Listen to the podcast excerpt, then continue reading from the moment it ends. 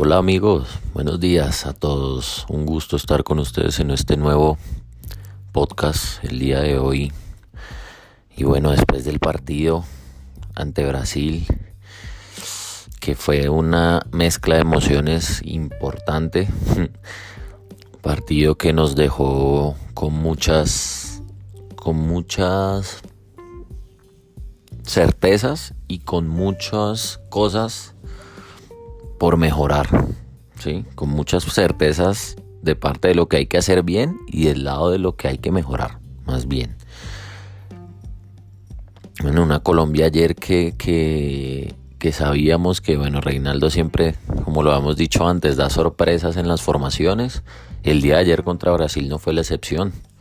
Un equipo que, que salió a la cancha la misma defensa que contra Uruguay pero en medio campo metió a Lerma. De hecho, hay que decirlo, es una formación que se ajusta un poco a lo que yo dije en el podcast de ayer, donde él metió a Lerma, donde metió por una banda a Roger, donde por la otra banda estaba Díaz, y incluyó también a Quintero detrás de Falcao. Y aquí, bueno, aquí podemos ver que la formación en el papel estaba bien, bien diseñada pero entonces la intención de, esa formación inicialmente era tener el balón, tener el control del partido a través del balón. Pero algo que no sucedió en el primer tiempo, tengo que decirlo, y Colombia la verdad eh, no tuvo el balón. Fue por momentos muy frustrante porque Brasil manejaba el balón a su antojo, a su velocidad y hacía lo que quería, o sea, eh, se movían, movían el balón, Colombia no recuperaba la pelota en el primer tiempo, no la recuperaba. Ellos hacían ese juego de asocio que hacen perfecto, que cuando no tenían la posibilidad de hacer ese juego de asocio tiraban el balón en largo y no perdían el balón, ganaban la segunda jugada y siempre llegaba algún jugador de ellos de respaldo, o sea, abarcaban toda la cancha.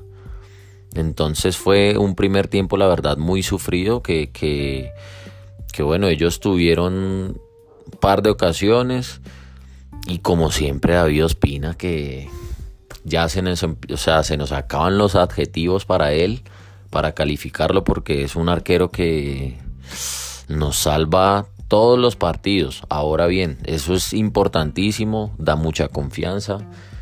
Mm, comparto por ahí un tweet que leí ayer donde decían que, que es uno de los mejores arqueros del mundo. Yo también opino lo mismo. Pero no me deja conforme el saber que nuestro arquero es figura. Que nuestro arquero todos los partidos está haciendo figura. Estamos regalando los primeros tiempos porque las lecturas de los partidos o en el inicio del partido no están siendo acertadas por el entrenador. Llega el segundo tiempo y Colombia, eh, bueno, inicia el segundo tiempo con el mismo, el mismo equipo, pero Reinaldo ve que va a pasar exactamente lo mismo que en el primer tiempo y empieza a hacer los cambios. Y empieza eh, a darle aire fresco, mete a Duan, mete a Rafael Santos Borré, eh, mete a Mateus Uribe y el equipo cambió totalmente. Es un equipo que cambia, que mejora muchísimo con el ingreso de estos jugadores, sobre todo de Rafa Borré que le imprime una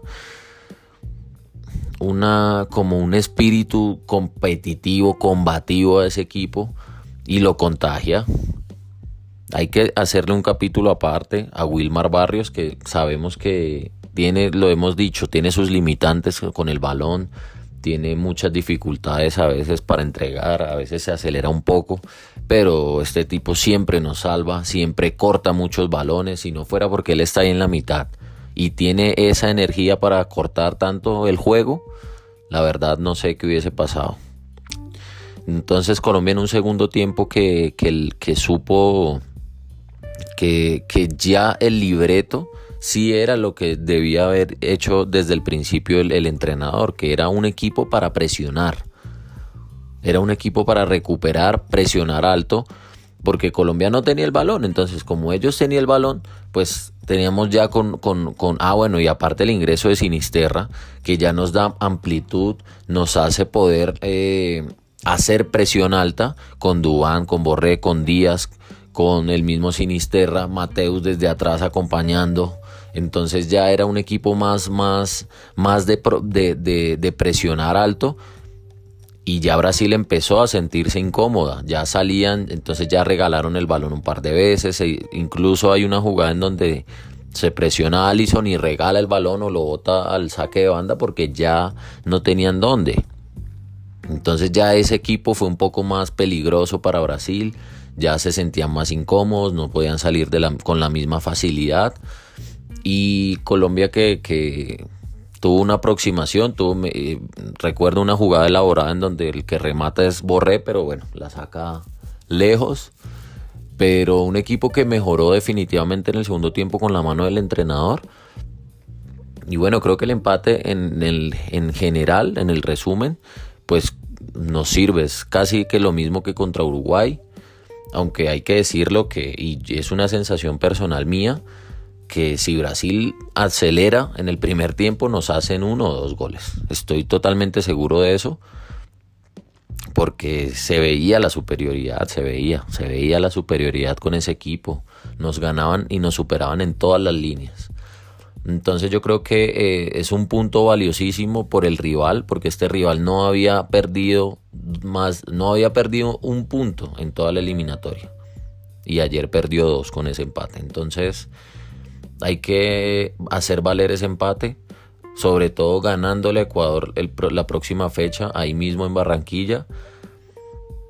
Y bueno, quiero hacer un, capítulo aparte para, para Carlos Cuesta, que definitivamente llegó para quedarse. Es un, es un muchacho con, con una madurez para jugar.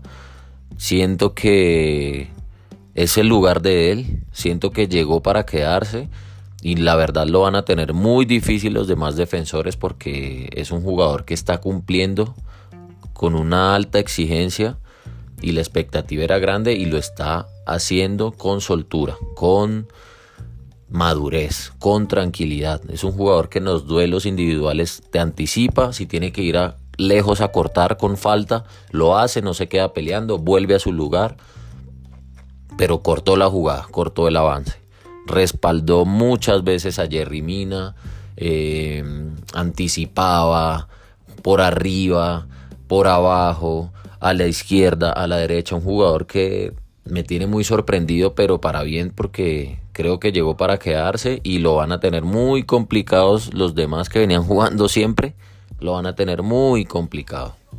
Jerry Mina se vio ayer muy bien, gracias a Cuesta, hay que decirlo. O sea, Jerry Mina hizo un buen partido, un gran partido también.